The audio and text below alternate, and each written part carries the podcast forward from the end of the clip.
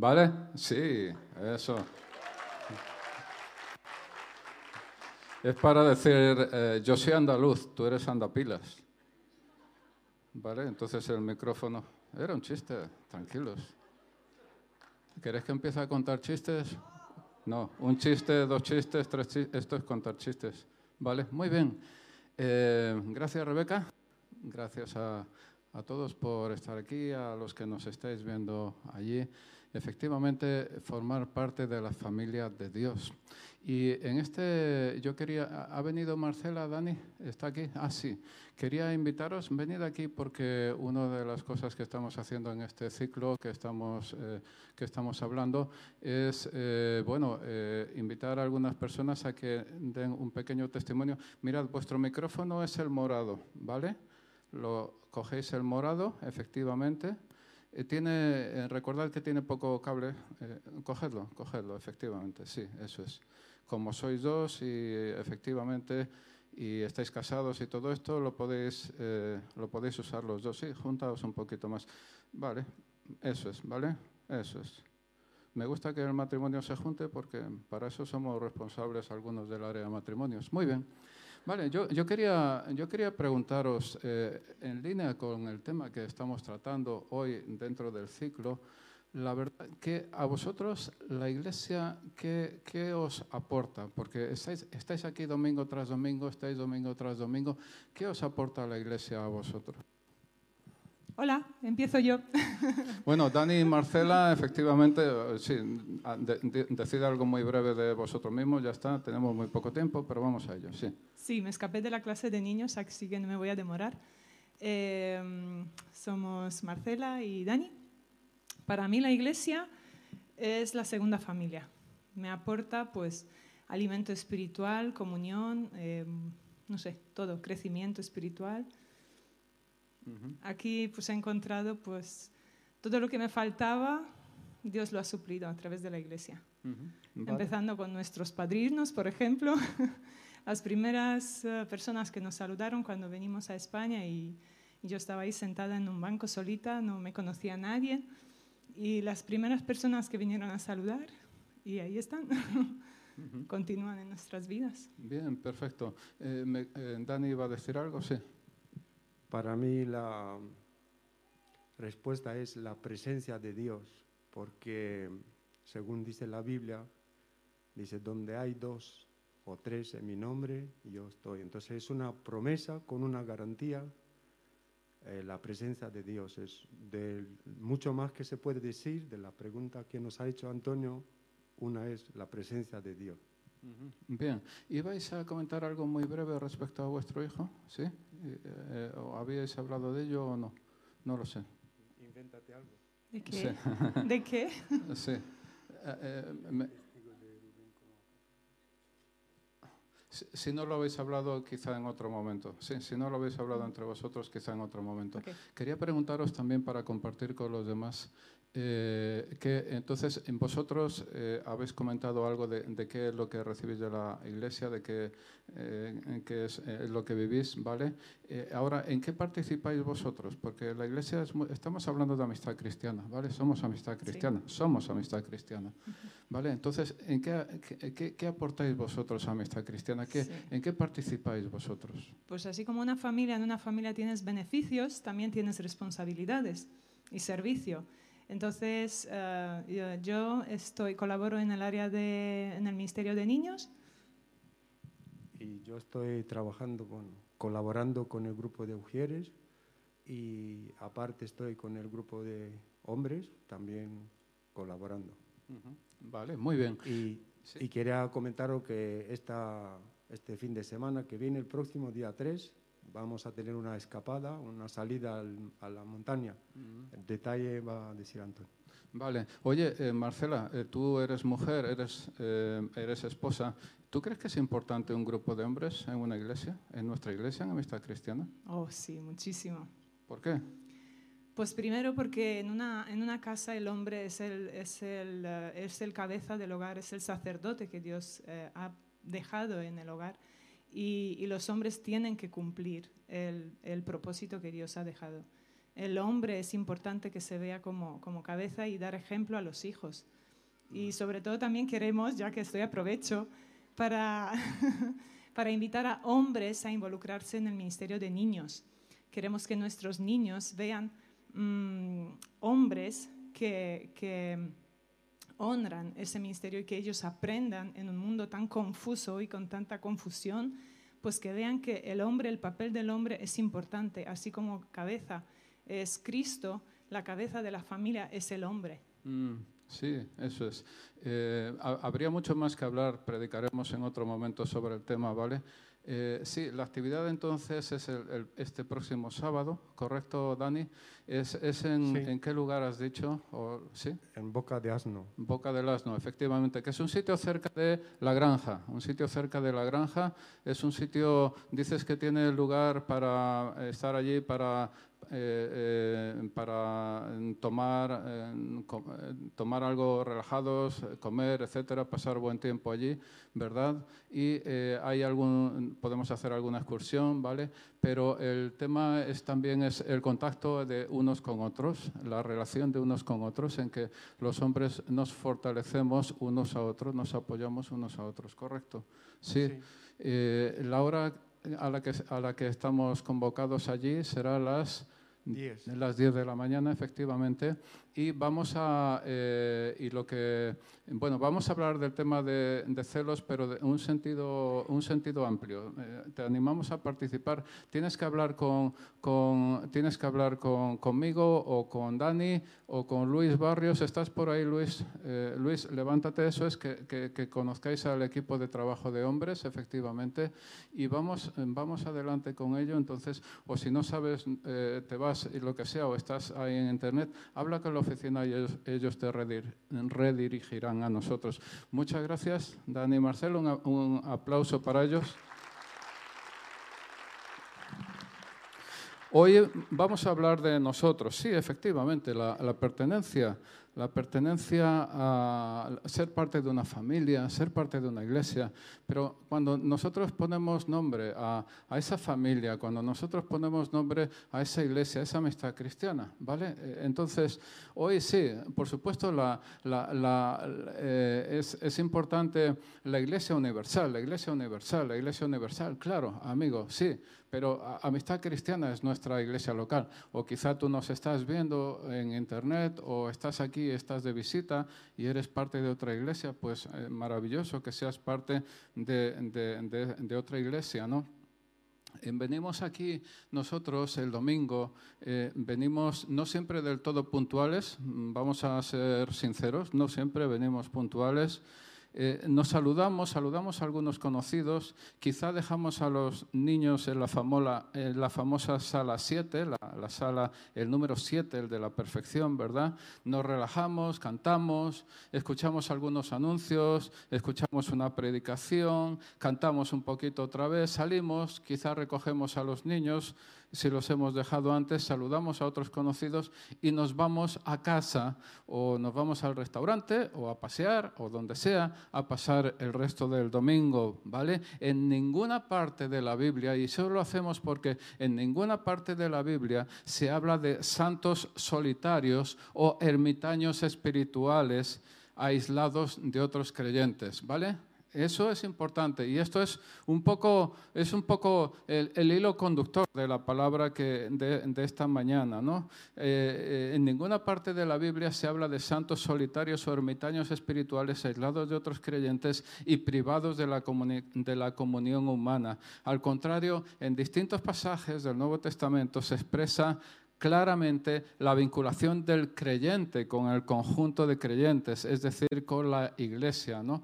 Eh, el tema, eh, por ejemplo, en 1 Corintios 12, 12, 1 Corintios 12, 12, que dice, y, siempre voy a leer de la Biblia de las Américas esta mañana, porque así como el cuerpo es uno y tiene muchos miembros, pero todos los miembros del cuerpo, aunque son muchos, constituyen un solo cuerpo, así también es Cristo, pues por un mismo espíritu todos fuimos bautizados en un solo cuerpo. Y ninguno de nosotros, ni siquiera el más dotado, el que tenga toda la energía, puede llevar a cabo los propósitos de Dios por sí solo. Fuimos creados para vivir en comunidad, moldeados para la comunión y formados para estar en una familia. En Primera de Juan, recordáis que hay, había una canción del año de hace muchos años eh, sobre, sobre esto, ¿no? En Primera Juan se afirma que Dios es amor, ¿vale?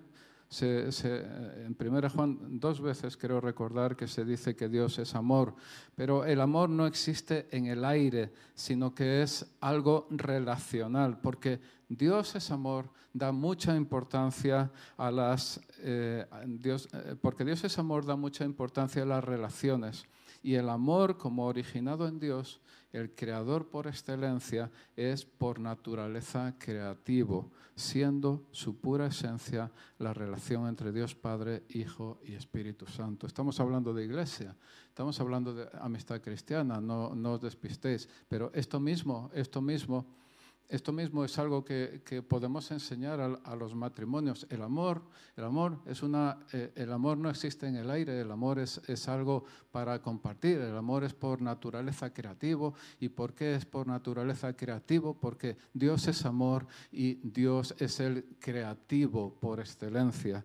Cuando Dios creó al hombre, como leemos en Génesis, lo creó varón y hembra para que en la relación entre Adán y Eva, así como en sus entre sus descendientes se manifestará intensamente un reflejo, nada más que un reflejo del puro amor de Dios. Esa naturaleza creativa del amor es la que Dios estableció como medio para el nacimiento de cada generación humana. Es decir, los niños, por mucho que se empeñe quien quiera empeñarse en ello, los niños no nacen del Estado y no nacen de ningún tipo de estado, sea de orientación, la orientación que, que tenga, sino que los niños nacen de la relación entre un hombre y una mujer.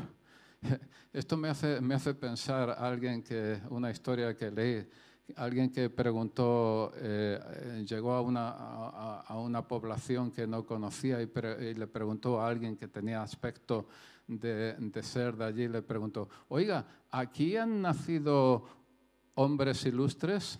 Y el hombre le contestó, el que era de ese pueblo con buen sentido común, le contestó, no señor, aquí solo han nacido niños.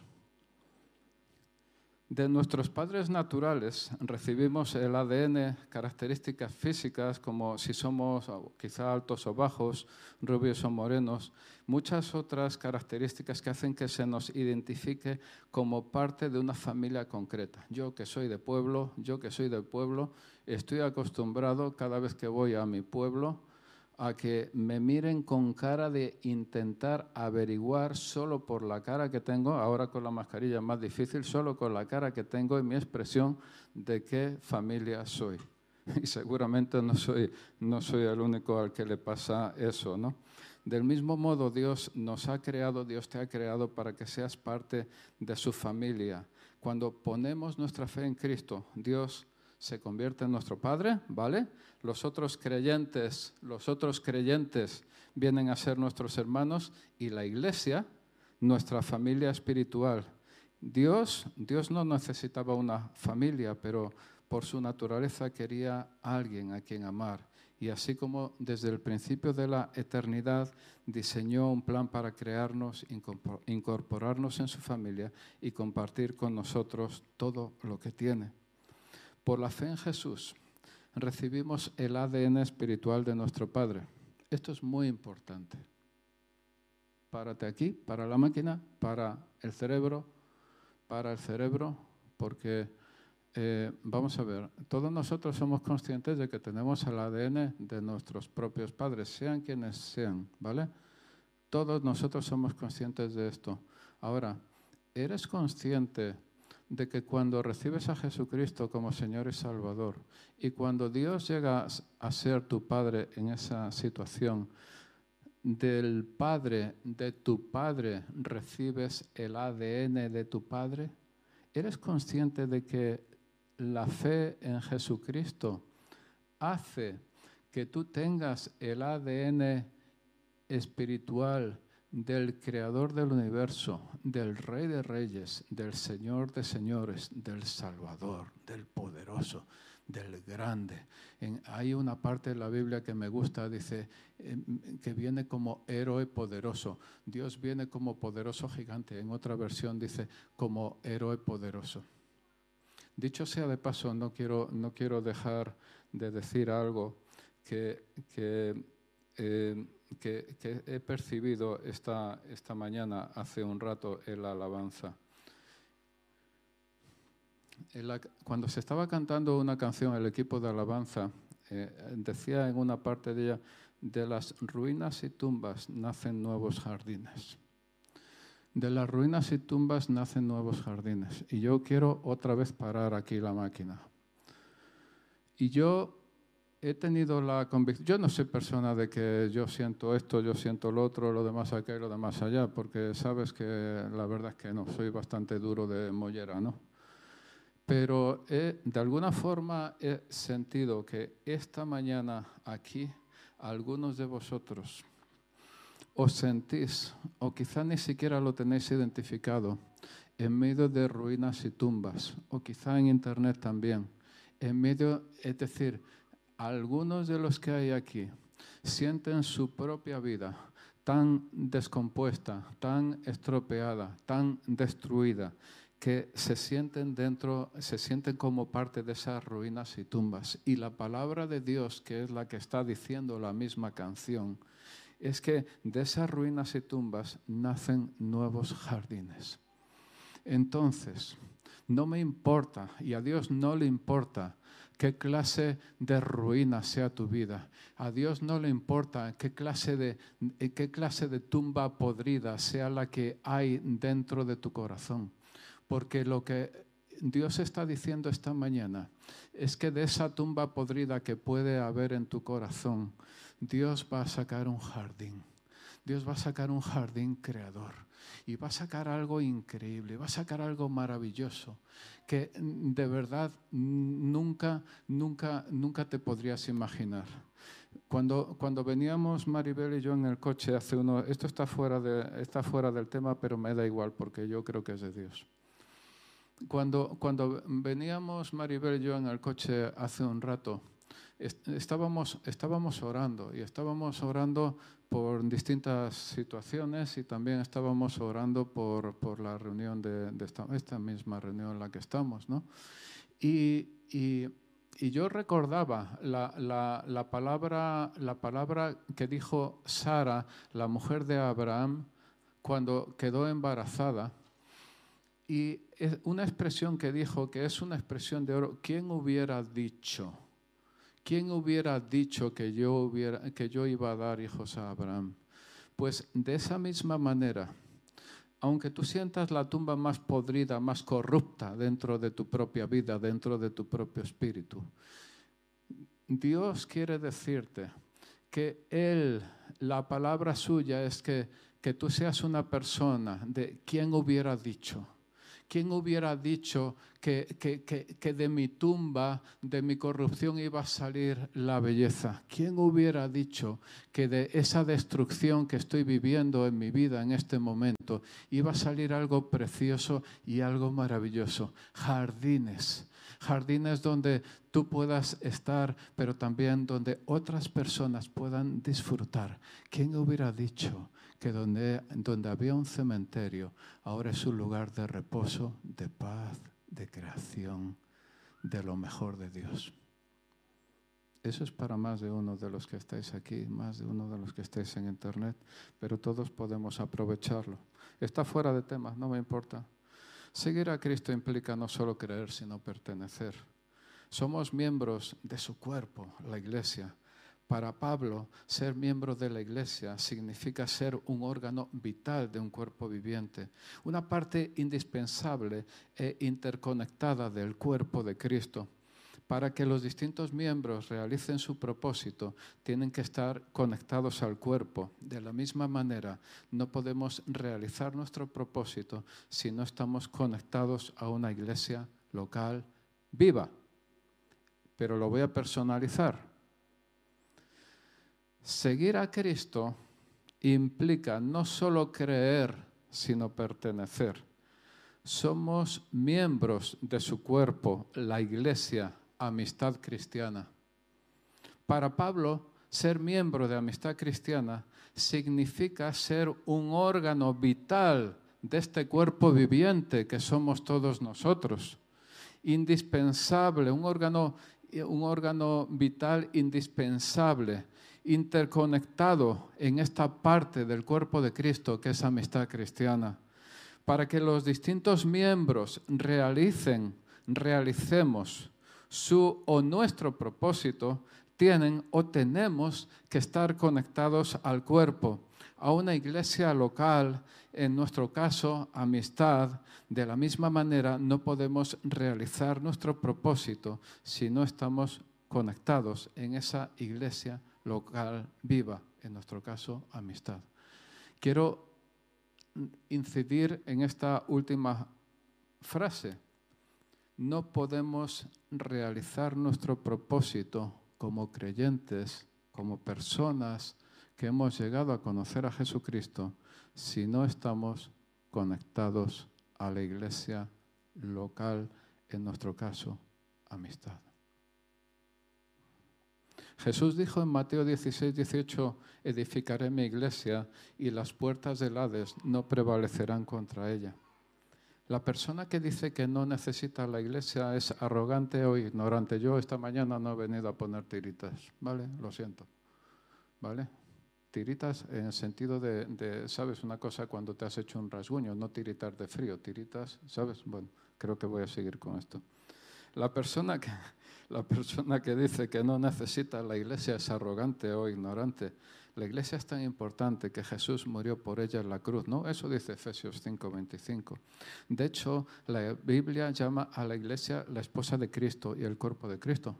¿Tú has pensado alguna vez que amistad cristiana, nosotros, nuestra iglesia, nosotros, es la esposa de Cristo? Porque muchas veces nosotros pensamos en la esposa de Cristo como la iglesia universal. Es verdad, es cierto. La iglesia, la iglesia de Cristo es, es eh, eh, o sea, la esposa de Cristo es la iglesia universal, pero la esposa de Cristo también es esta iglesia, ¿sabéis? El cuerpo de Cristo, pensamos en el cuerpo de Cristo como la iglesia universal. Amigo, el cuerpo de Cristo también es esta iglesia es esta iglesia, de verdad. Esta iglesia está interconectada con todas las iglesias, eh, todo el resto de iglesias en el mundo, pero esta iglesia también es cuerpo de Cristo. Por eso queremos ver todos los dones y manifestaciones del Espíritu Santo, porque Dios ha establecido, quiere que la iglesia sea completa y perfecta. ¿Y quién hace falta para que la iglesia sea completa y perfecta? Cada uno de nosotros. Podemos decir todos nosotros, sí, pero el matiz es diferente, todos nosotros, es verdad, pero cada uno, tú con nombre y apellidos, tú con tus huellas dactilares, yo con mi nombre y apellidos, yo con mis huellas dactilares, cada uno, ¿no? Sabes que eh, eh, algunos, algunos cristianos usan la iglesia pero no la aman, ¿sabes? Es increíble, ¿no? Es increíble llegar, llegar a pensar esto. Hay cristianos que usan la iglesia nosotros, a nosotros también, eh, amistad cristiana o la que sea, hablo de amistad cristiana porque somos amistad cristiana, ¿no? pero, pero que la usan, pero, pero no la aman. Van, no sé por qué, porque hay algo aquí en la cabeza que dice, hombre, es mejor que vayas a la iglesia, sí, pero, pero no la aman. ¿Sabes? Es, una, es un reto, es un reto para, para cada uno de nosotros. ¿no? Eh, la, la, verdad es que, salvo por unas pocas excepciones importantes que se refieren a todos los creyentes a lo largo de la historia, casi siempre que se usa la palabra iglesia en la Biblia se refiere a una congregación local visible, nosotros. El Nuevo Testamento asume la membresía relacionada con una iglesia local.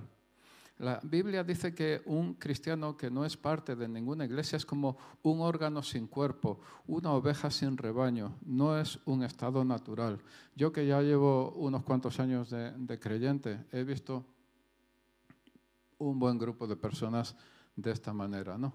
Estuvieron un día en una iglesia, estuvieron comprometidos en una iglesia, en un momento determinado se desencantaron de la iglesia, fueron a otra, se volvieron a desencantar y se quedaron en el aire, se quedaron simplemente reuniéndose consigo mismos, pero, pero eh, eh, eh, lo que acabo de leer, ¿no? La Biblia dice que un cristiano que no es parte de ninguna iglesia es como un órgano sin cuerpo, una oveja sin rebaño, y no es un estado natural, ¿no? Según Efesios 2.19, ya no sois extraños ni extranjeros, sino que sois conciudadanos de los santos y pertenecéis a la familia de Dios. Pero el individualismo característico de la cultura actual, ¿vale? Ha creado muchos huérfanos espirituales. Creyentes que saltan de una iglesia a otra sin ninguna identidad, responsabilidad o compromiso.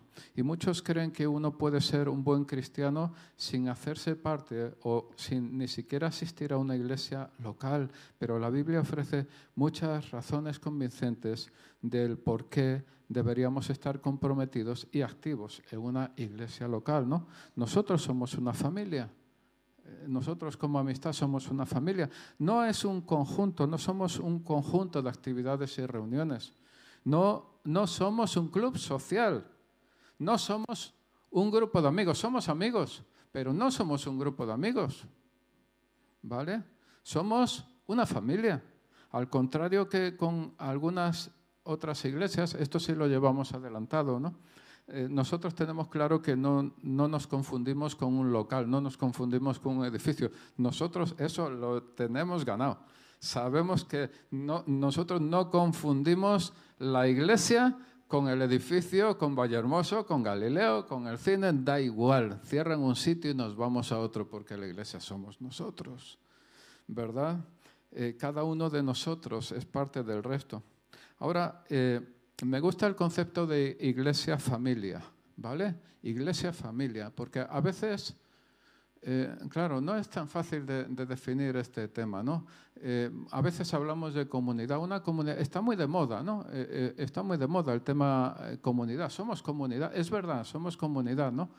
Este, pero es un, poco de, un poco, me hace pensar en en, una, eh, en un concepto eh, posmoderno que está muy bien. Somos una comunidad, pero más que eso, amigos, somos una familia, ¿vale? Entonces, la iglesia familia, lo tengo en mis notas como iglesia-familia, ¿no? Eh, una iglesia familia te identifica con, como un creyente genuino. No puedes declarar ser seguidor de Cristo si no estás comprometido con un grupo específico de discípulos. Juan 13:35 dice, en esto conocerán todos que sois mis discípulos si os tenéis amor los unos por los otros. Está, y digo, está bien amar al hermano que vive en Indonesia, es maravilloso. Amar al hermano que vive en Indonesia, yo amo a todos los hermanos que viven en Indonesia, maravilloso, ¿vale? Y no lo conocemos y por eso decimos, pues lo amamos porque está lejos y no nos molesta, ¿vale? Pero el plan de Dios es más bien que amemos al hermano que está junto a nosotros y sí conocemos. Esto es algo que yo también, eh, esto, es algo que yo también eh, insisto a, los matrimonios, ¿no? A veces hay esposos o esposas que eh, dicen, yo soy creyente, Dios ama a todo el mundo, Dios ama a todas las personas, menos a mi mujer, porque a mi mujer no la aguanto. O la mujer lo mismo. Dios ama a todas las personas, a todo el mundo, menos a mi marido, porque no lo aguanto, porque es insoportable. Amigo, si eres creyente, si eres creyente, si has entregado tu vida a Jesucristo, entonces, y tu matrimonio va mal, que puede ser, que me lo creo, que no tengo ninguna duda, amigo, empieza a resolver tus cosas con Dios primero. Una vez que resuelvas tus cosas con Dios, vamos a ver, vamos a trabajar sobre el resto del matrimonio, ¿vale? Una iglesia familia te saca del aislamiento egocentrista. Hay personas que al ver la imperfección de otros en la iglesia los rechazan. ¿Te ha pasado alguna vez? ¿Has visto alguna vez imperfección en algún miembro de esta iglesia? Nunca, eso es, eso es, eso es, eso es lo que yo esperaba, efectivamente, ¿no? Entonces, al ver imperfección otros miembros de la iglesia, lo rechazan. Y con frecuencia no solo a ellos, sino que rechazan a la propia iglesia. Y parte de ellos se quedan en su casa, no asistiendo a, ninguna iglesia, y parte de ellos se van a otra iglesia, encontrándose la misma situación.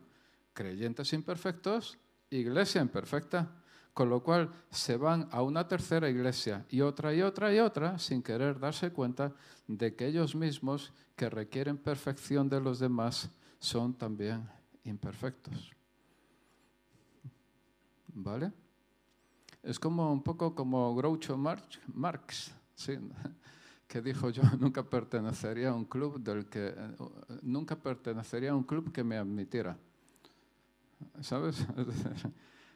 nunca pertenecería a un club que me aceptara como miembro. ¿Sabes? E, eso es, uno cuando se conoce a sí mismo, se mira a sí mismo y dice, alguien que me admite a mí, no, quiero saber nada de él. ¿Sabes? Eso es. Deberíamos, pero eh, eh, deberíamos estar tan comprometidos unos con otros como lo estamos con Cristo. ¿no? Muchos, muchos pueden citar de memoria Juan 3:16, de tal manera amó Dios al mundo, etcétera, etcétera. Pero no queremos saber nada de primera de Juan 3:16. Primero Juan 3:16 dice, en esto conocemos el amor en que Él puso su vida por nosotros. Maravilloso, decimos los creyentes, maravilloso, en que, en que Él puso su vida por nosotros. pero ahí cortamos, en donde hay un punto seguido, ponemos un punto final y se acabó. Pero no, dice aquí, también nosotros debemos poner nuestras vidas por los hermanos. ¿Vale? Esta clase de amor que se sacrifica es el que Dios espera de nosotros. También nosotros debemos poner nuestras vidas por los hermanos. La iglesia familia te ayuda a crecer espiritualmente. Nunca va a madurar quien es espectador pasivo en las reuniones. Si tú vienes aquí te gusta la butaca y que nadie te levante de la butaca hasta la hora de salir y punto, no vas a madurar. Lo siento, no vas a crecer como creyente, lo siento, ¿vale?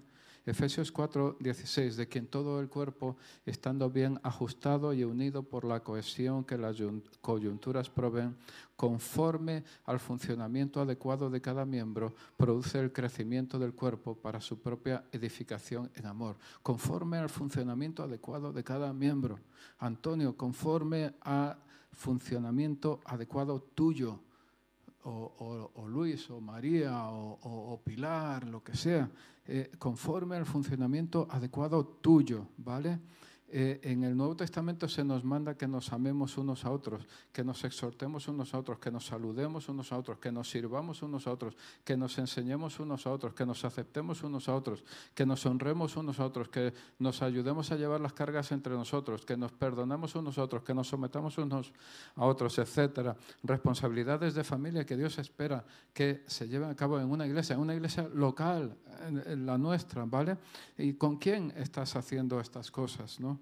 Parece, puede parecer más fácil ser santo cuando no hay nadie a tu alrededor que pueda frustrar tus aspiraciones o tus ideas. Parece ser más santo. ¿no? Eso es lo que buscan los que se retiran, los ermitaños. Uno puede parecer más santo ¿no? Eh, cuando, cuando se retira, entonces no hay, no hay, nadie que te lleve la contraria y entonces eh, soy, soy, santísimo porque, mira, la verdad es que estoy, estoy que me salgo espiritualmente. ¿no? Pero el aislamiento produce engaños. Si no hay nadie que nos rete, alguien que cuando sea necesario nos ponga las cosas en, blanco sobre negro, es fácil engañarnos a nosotros mismos y pensar que somos maduros, pero la verdadera madurez se manifiesta en las relaciones. Yo te digo, podría decirte esto, si estás casado, la verdadera madurez no está aquí, no la, vemos en la iglesia. La verdadera madurez la ve tu mujer o la ve tu marido o la ven tus hijos. Es, ¿Sabes? Aquí no importa tanto. Cuanto más cerca, en las distancias cortas, es donde se ve la madurez de una persona, la madurez de un cristiano, en, las distancias cortas. ¿no? La iglesia, la iglesia te, te, necesita. ¿no? Dios tiene para ti un lugar único en su familia. ¿no? La iglesia, amistad cristiana, te necesita. Dios tiene para ti un lugar concreto, único, en esta familia que somos nosotros. Y Él te ha dado dones específicos, todos los que estamos aquí, todos los que estamos aquí, Todos los que estamos aquí hemos recibido dones específicos de parte de Dios para compartir en la iglesia, para compartir con otros, para compartir con los demás. ¿no? Dice 1 Corintios 12:7, a cada uno se le da la manifestación del Espíritu para el bien común. La iglesia es el lugar que Dios ha preparado, amistad cristiana, es el lugar que Dios ha preparado para que descubras, desarrolles, uses tus dones. Puedes tener un ministerio más allá de los límites de la iglesia, ¿vale? Pero eso es añadido a tu trabajo, a tu actividad aquí en este cuerpo local que somos cada uno de nosotros. Jesús no ha prometido edificar tu ministerio, sino edificar la iglesia. ¿Vale? ¿De acuerdo? Jesús no ha prometido edificar tu ministerio, sino edificar la iglesia. De manera que en el, en el digamos, según la vinculación que tú tienes con la iglesia, así Jesús estará edificando tu ministerio, ¿vale? Una iglesia familia te ayudará a prevenir el pecado. Ninguno de nosotros es inmune a la tentación, Dios lo sabe y nos da mandatos concretos. Por ejemplo, Hebreos 3:13, exhortaos los unos a los otros cada día mientras todavía se dice hoy.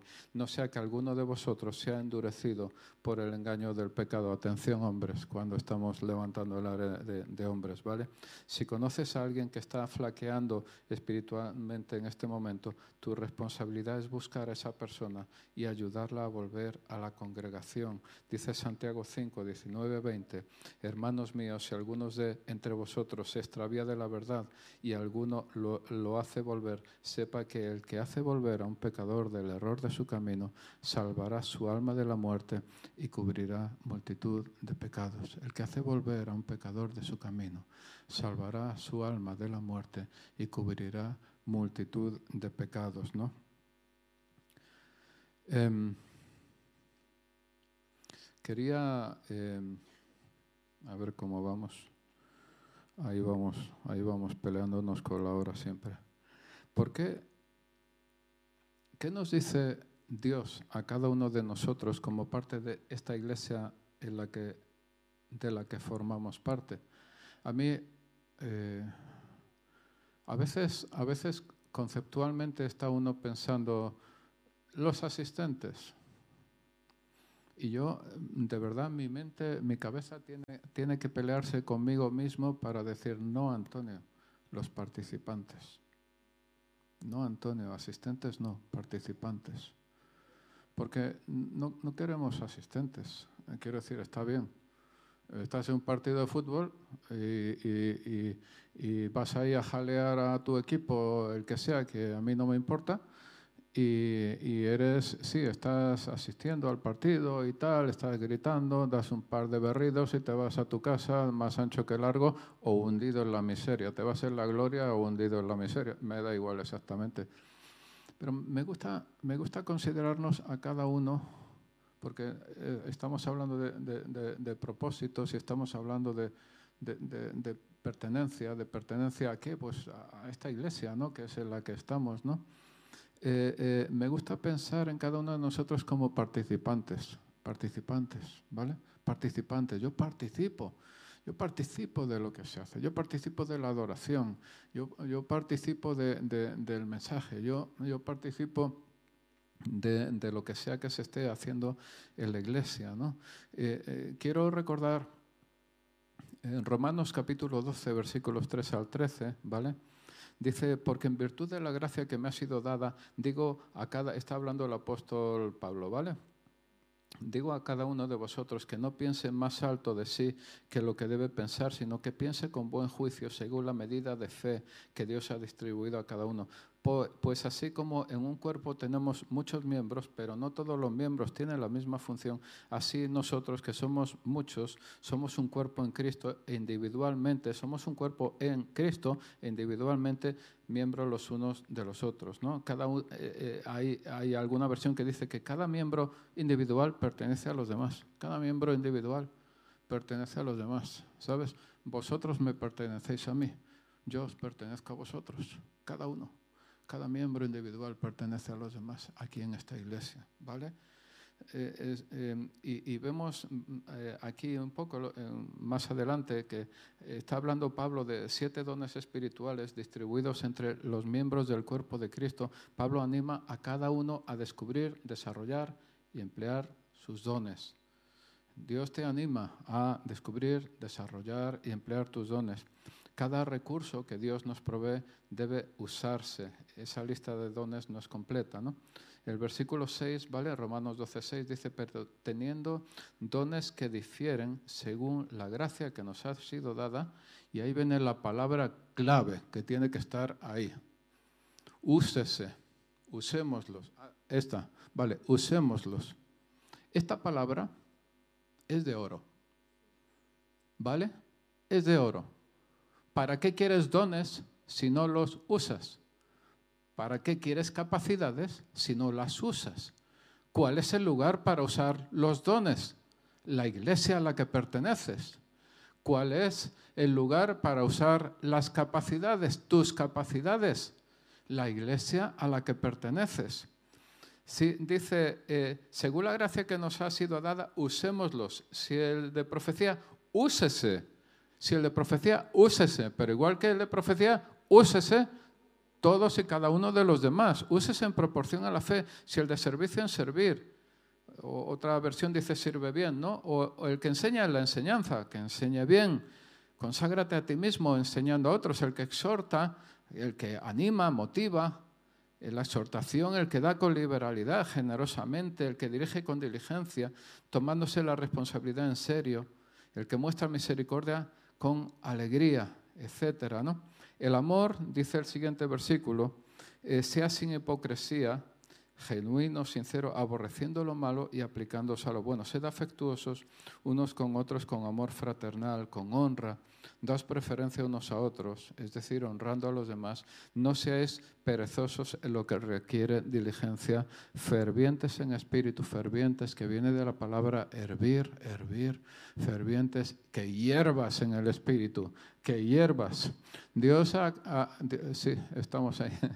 Dios ha, hecho algo, eh, algo interesante que, nos puede servir de ejemplo. El agua, por mucho que la hierbas, no va a subir de los 100 grados. Bueno, a, la altura del nivel del mar, eh, el agua pura y todas estas cosas. Por mucho que hierbas, el agua no va, ¿sabes? Eh, no se va a quemar, el agua, ¿vale? Va, se evapora, pero no, no, no va a destruirse el agua por mucho que la hierbas. Cuando dice, yo pensaba, cuando dice la Biblia, fervientes en espíritu, no temas, no te vas a quemar fervientes. Quiere decir que hierbas en el servicio a Dios, que hierbas en el servicio a Dios. No te vas a quemar, no te vas a, destruir, no te va a caer un rayo y te va, eh, no te va a freír, ¿vale?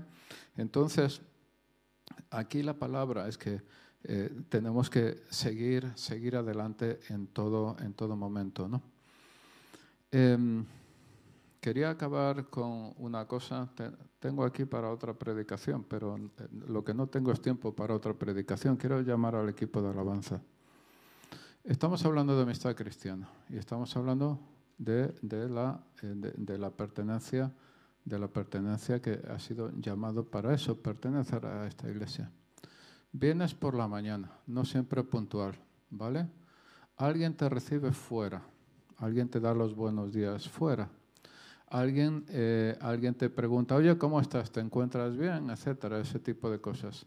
Alguien te llama al ascensor, alguien, alguien, eh, alguien te manda a, a, este piso, si tienes niños, alguien está con tus niños, eh, llegas, llegas aquí y alguien te ayuda a dirigirte al lugar adecuado, eh, alguien ha puesto aquí unos micrófonos y unos instrumentos y, puede, y resulta que tú escuchas a otras personas y luego suena y alguien canta y alguien, y alguien predica y, hay, hay, tantas cosas. Y nosotros, gracias a Dios, somos una iglesia que tenemos un muy alto porcentaje de personas que están sirviendo voluntariamente de corazón, pero aún hay sitio para muchos más. El crecimiento verdadero, amigo, amiga, el crecimiento verdadero en el Espíritu está en el servicio a la iglesia, ¿vale? Ahí es donde está, de corazones dispuestos. No quiero decir que sirve a la iglesia y tu corazón, que, da igual, que no importa cómo esté. No, no, no, no. No es esa la, la situación, ¿vale? Pero de corazones dispuestos y preparados, bienvenido al servicio intenso, ferviente, en amistad cristiana. Somos parte uno de los otros. Tú eres parte mía, yo soy parte tuya. En, en nuestro, cuando tú y yo, cuando tú funcionas según las capacidades que Dios te ha dado, cuando yo funciono según las capacidades que Dios me, me ha dado, no hay nadie que nos pare. Y las puertas del Hades, Maritza, ¿qué va a pasar con, qué pasa con las puertas del Hades? ¿Qué, ¿Qué, es lo que dijo, qué es lo que dijo Jesús de las puertas del Hades y la iglesia? Que las puertas del Hades no prevalecerán contra la iglesia. No van a prevalecer. ¿Contra qué iglesia? ¿Contra qué iglesia? ¿De qué iglesia hablamos? ¿De la iglesia universal? Sí, yo sé que es de la iglesia universal, pero ¿de qué iglesia estamos hablando? La iglesia de Jesucristo. Sí, de la iglesia. Los que le hemos amado, los que estamos buscando su rostro. Sí, pero ¿cuál es la parte de la iglesia de Jesucristo que tenemos más cerca? Aquí, esta. ¿Esta? Esta. Esta. Esta bella iglesia. Lisi, ¿cómo se llama esta iglesia? Amistad Cristiana te dijeron. Creo que te han informado bien, si no, espera, espera, a ver, voy a mirar mis notas. Sí, confirmado. Amistad Cristiana, sí, efectivamente. Las puertas del Hades, amigo, levántate, ponte de pie. Las puertas del Hades, amigo, amiga, ¿sabes qué pasa? ¿Sabes qué dice la Biblia? Que las puertas del Hades no van a prevalecer contra la iglesia. ¿Qué iglesia? Que te oiga yo bien. ¿Qué iglesia? Amistad, amistad cristiana. Las puertas del Hades no van a prevalecer contra nosotros. Gloria a nuestro Dios. Adelante.